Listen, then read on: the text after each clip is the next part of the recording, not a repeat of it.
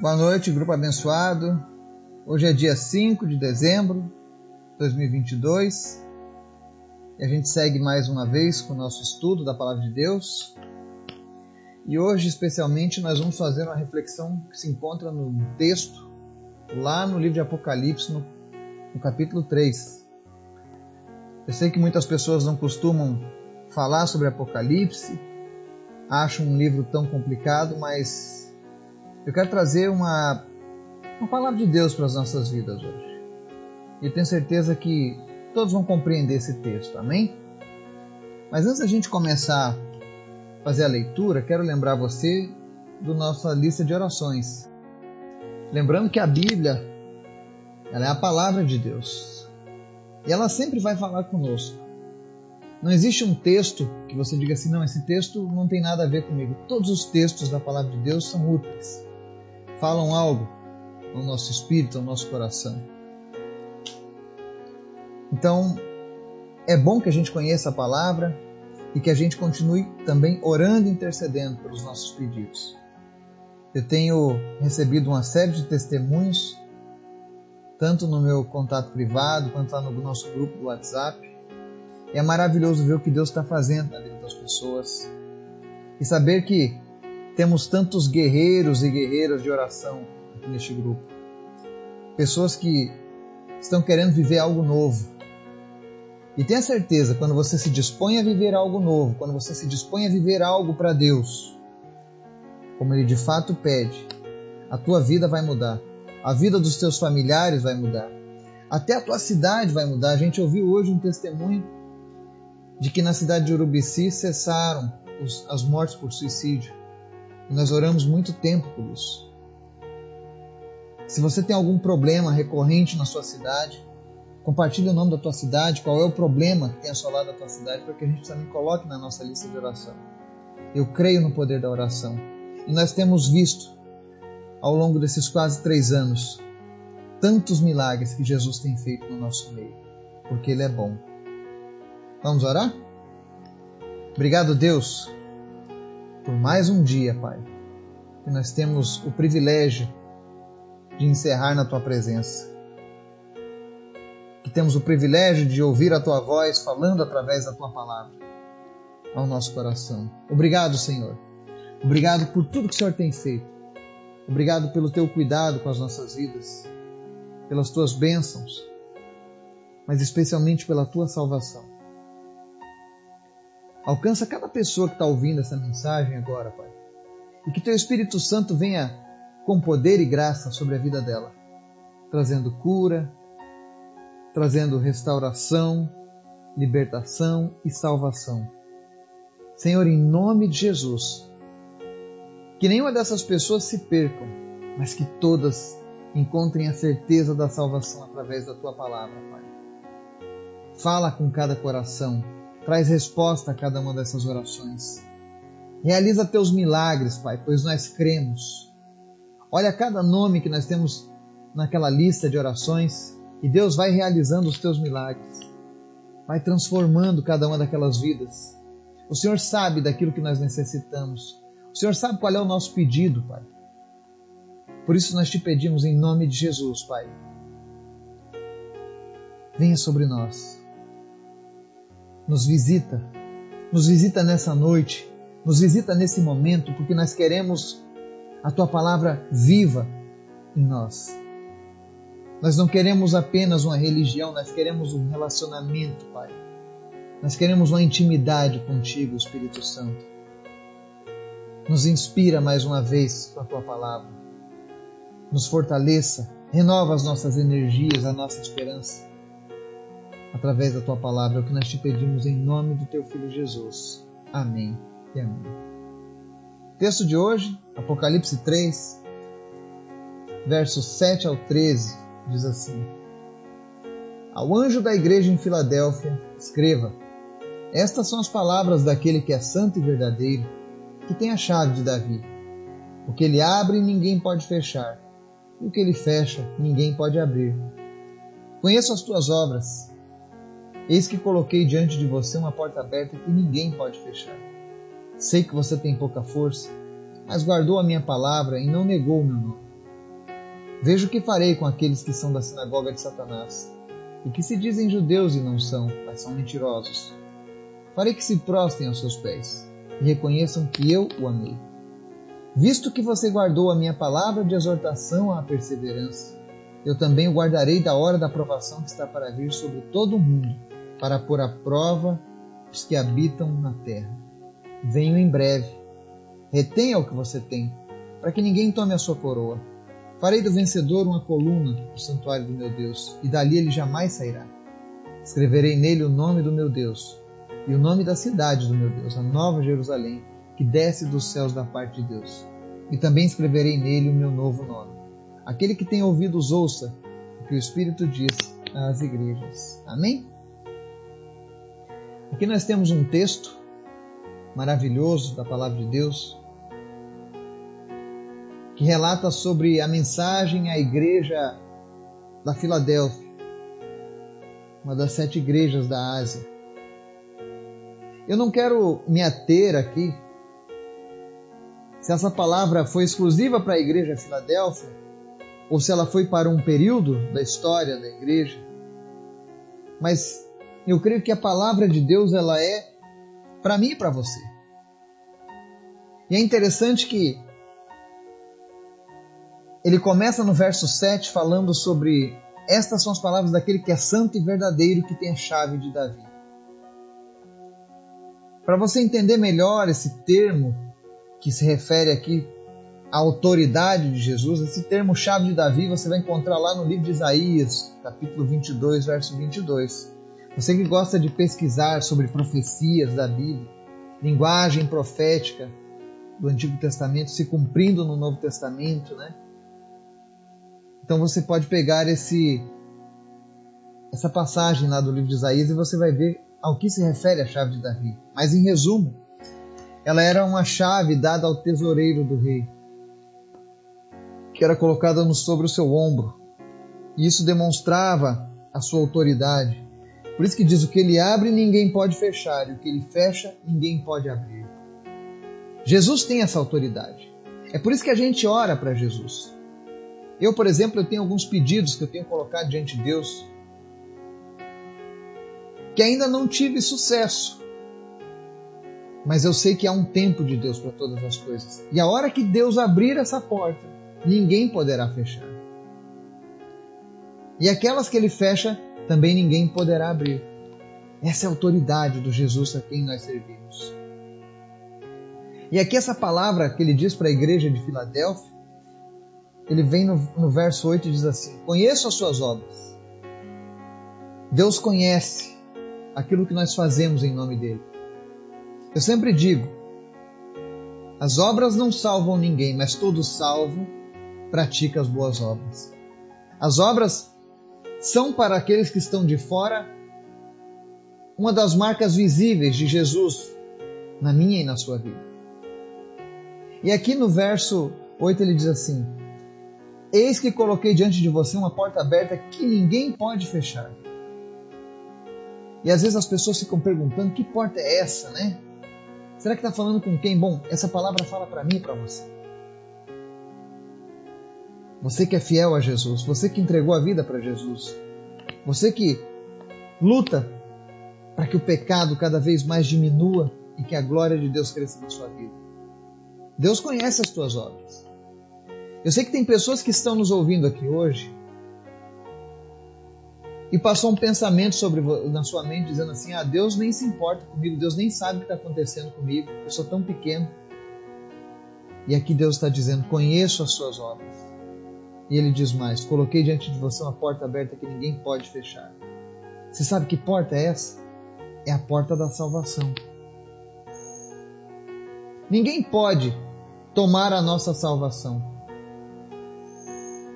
Governantes mundiais, ditadores, fome, sede, pobreza, doenças, nada disso tira, nem mesmo o diabo. Porque aquilo que o Senhor abre, ninguém pode fechar. Mas ela tem um condicionante.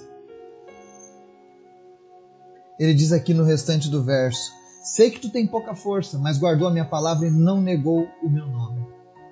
Essa porta ela se mantém aberta para aqueles que de fato andam com Jesus. Existem pessoas que acham que são salvas, que acham que receberam a salvação. E por que, que eu digo que acham que receberam a salvação? Porque a vida delas não demonstra os frutos, as obras de um salvo. São pessoas que não guardam a palavra e por muitas vezes negam o nome de Jesus. E aqui ele está se referindo a um povo fiel, que reconhece as suas, as suas limitações. Olha que ele diz assim: sei que você tem pouca força. Às vezes a gente é limitado mesmo. Tem momentos nas nossas vidas que a gente se sente mais fraco. Tem momentos que a gente acha que não vai vencer. Por mais fé que nós tenhamos. E aí, quando a gente tem essa força limitada, quando a gente reconhece que nós não somos perfeitos, Aí a gente olha para cima e reconhece que há um Deus, um Deus bom, maravilhoso, que nos ama e que pagou um alto preço. E aí, baseado nessa confiança, nessa demonstração de amor, a gente continua firme, perseverando. E aí a gente guarda a palavra dele e não nega. E se você tem feito isso, tenha certeza, existe uma porta aberta que ninguém pode fechar ainda que o mundo inteiro se levante contra você. Ninguém pode fechar essa porta, porque ela foi aberta pelo próprio Deus. E não se preocupe nas vezes que você se sente fraco, se sente limitado. Jesus conhece as tuas obras.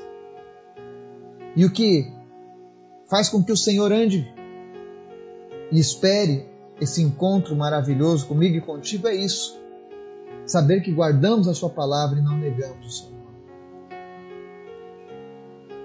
E aí no verso 9 ele diz assim: Veja o que farei com aqueles que são da sinagoga de Satanás e que se dizem judeus e não são, mas são mentirosos. Ou seja, ele está falando daqueles que fingem ser povo de Deus, mas que na verdade pertencem ao príncipe deste mundo. Andam segundo as regras deste mundo e como tem pessoas assim.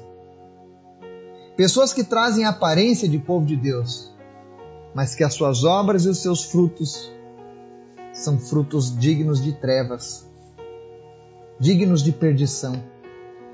E Deus sabe, porque Ele está dizendo assim: são mentirosos. Deus conhece os mentirosos. Ninguém consegue enganar Deus. Ninguém consegue chegar diante de Deus e mentir para Ele.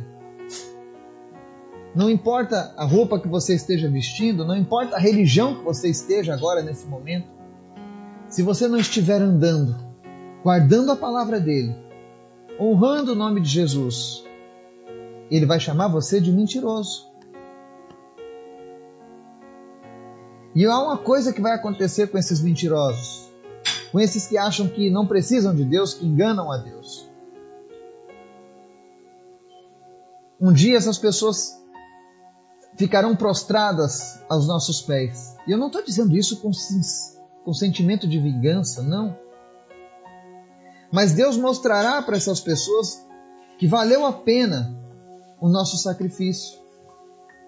Às vezes em que você foi convidado para uma festa e você sabia que ali naquele recinto, naquele lugar, Deus não seria exaltado. E talvez você pudesse praticar coisas que desagradassem a Deus, então você não foi. E aí zombaram de você, Chamaram você de careta, de quadrado, de pessoa que não sabe o que é se divertir. Meu Deus. O Espírito Santo fala hoje com pessoas. Ele fala, através da palavra que está sendo lida e fala através da minha vida. Porque eu também tenho o Espírito Santo. Assim como você que está me ouvindo tem o Espírito Santo. Talvez você estava teimando. Talvez você estava com desejo de voltar para o mundo. Você estava com desejo de de ser o cristão Raimundo, um pé no céu e o outro no mundo.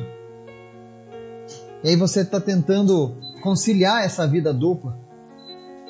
Mas o Espírito Santo está dizendo: olha, ninguém vai mentir para mim. E aqueles que abrem mão dessas coisas que o mundo oferece por amor a mim, um dia eu os honrarei. Eu vou mostrar para aqueles que rejeitaram a minha salvação, para aqueles que preferiram amar o mal do que o bem, para aqueles que defenderam os valores deste mundo e não os valores do meu reino. Eu vou mostrar para eles que aquelas pessoas que eles zombavam, que aquelas pessoas que eles maltratavam, perseguiam, matavam, e eu sei muito bem qual é o medo que se passa quando nós somos perseguidos pela nossa fé.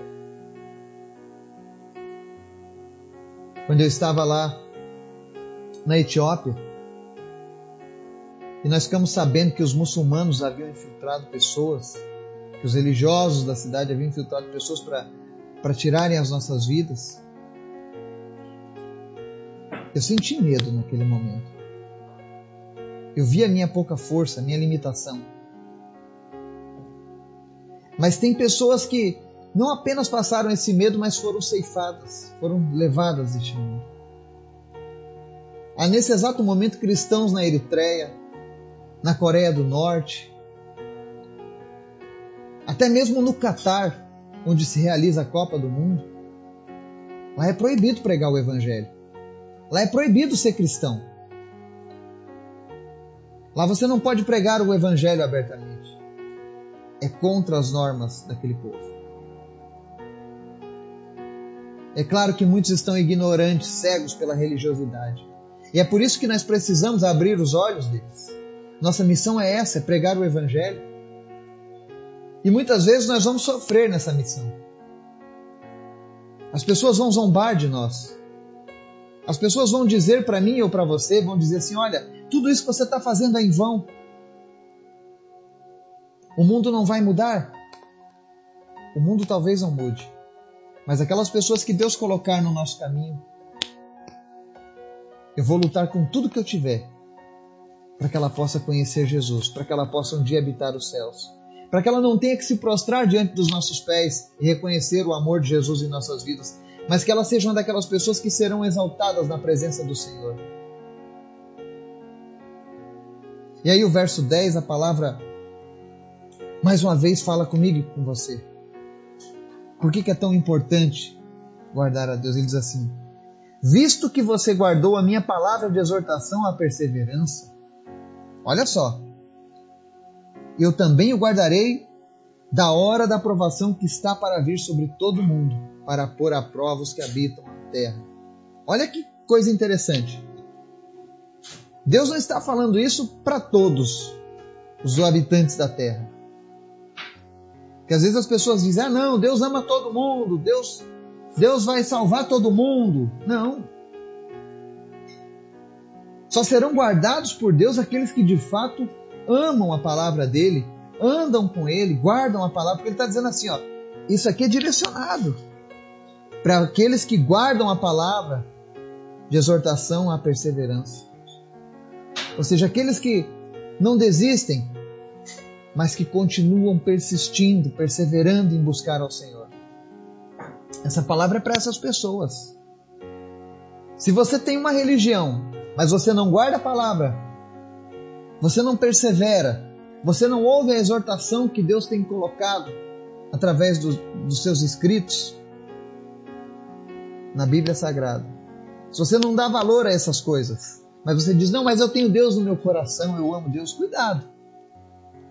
Aqueles que não guardam essa palavra sofrerão as provações que virão aos que habitam na terra. As pessoas estão aí preocupadas com o futuro, com o amanhã. Ah, o que vai ser do mundo? O que vai ser do Brasil? O que vai ser da Europa? O que vai ser das pessoas? Bom, aqueles que guardam a palavra de Deus, aqueles que amam de fato Jesus, que se entregam para Ele. Ele está dizendo: Eu também o guardarei na hora dessa aprovação que está para vir sobre o mundo. Jesus vai nos guardar. Não importa se você que está ouvindo essa palavra é uma criança, é um jovem, adolescente, um adulto, ou uma pessoa idosa. Se essa, se essa provação que está preparada dois mil anos atrás, mas que já era anunciada pelos profetas, muito mais tempo ainda, se essa provação vier agora sobre nós, você é uma pessoa que estará guardada por Deus? Ou você vai ser um desses que vai ser colocado à prova por, junto com todos os demais que habitam na terra? É tempo da gente refletir sobre isso. Porque isso vai acontecer. Pode ser que isso aconteça amanhã. Pode ser que isso aconteça no ano que vem. Não interessa o momento que isso vai acontecer, mas isso vai acontecer. E eu e você precisamos estar preparados. E eu faço um desafio para você que nos ouve hoje. Você quer ser guardado das provações que virão sobre o mundo? Ou você quer passar por elas, pelo sofrimento, pelas perseguições que virão? Porque aí já não vai ser Deus provando o seu povo, o quanto nós somos fiéis, mas é Ele provando aqueles que rejeitaram a sua palavra. É isso que vai acontecer. E é por isso que o Espírito Santo tem falado tanto, tanto, tanto sobre essa necessidade de nos voltarmos para Deus, de buscarmos a Ele, de nos rendermos a Ele, de perseverarmos a Ele, de exortarmos e nos ajudarmos um ao outro. Nós temos aqui um grupo de pessoas de várias partes do Brasil e do mundo. E nós temos orado uns pelos outros. Nós temos motivados um ao outro. Olha, não desista, continua lutando, continua buscando. E você que tem buscado a Deus todos os dias junto conosco nesses estudos, eu tenho certeza que a cada dia você se torna um gigante na presença de Deus, diante dos problemas e diante das dificuldades. Eu oro em especial para que a dona Martizete, essa bênção do Senhor, que ela tenha a visão dela recuperada. Assim como ela tem a visão dos céus já, e ela pediu hoje, no áudio lá no nosso grupo, ela falou que ainda não recebeu a cura da visão, mas ela tem visto milagres acontecendo. Então a visão espiritual já foi aberta. O coração dela já é solo fértil do Senhor. Mas eu gostaria que você orasse hoje. Você que está ouvindo essa mensagem, ore pela vida da Martizete. Para que Deus presenteie ela com a restauração da visão.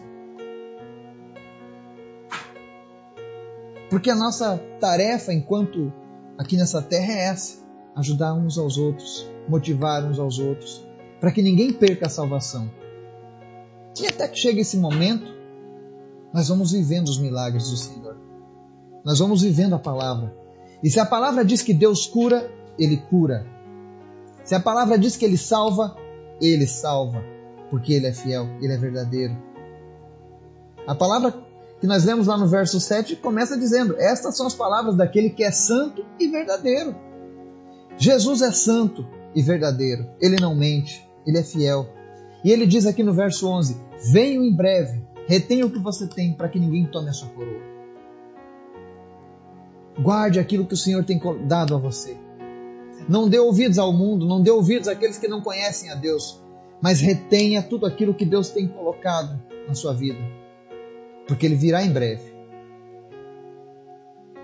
E para aqueles que mantiverem a sua fidelidade ao Senhor, Ele tem uma linda promessa aqui no verso 12: Farei do vencedor uma coluna no santuário do meu Deus, e dali ele jamais sairá nós nunca mais vamos sair da presença do nosso Deus. Nós vamos receber um novo nome, nós vamos ser chamados pelo nome de Deus, ou seja, nós vamos ser identificados como verdadeiramente o povo dele. E essa palavra encerra no verso 3 dizendo: Aquele que tem ouvidos, ouça o que o Espírito diz às igrejas. Você ouviu essa mensagem? Ouça o que o Espírito Santo está dizendo porque isso é para mim e para você, a igreja do Senhor, os salvos, os remidos no sangue de Cristo.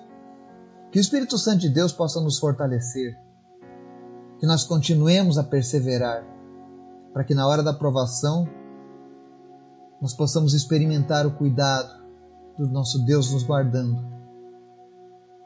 Que Deus nos abençoe em nome de Jesus. Amém.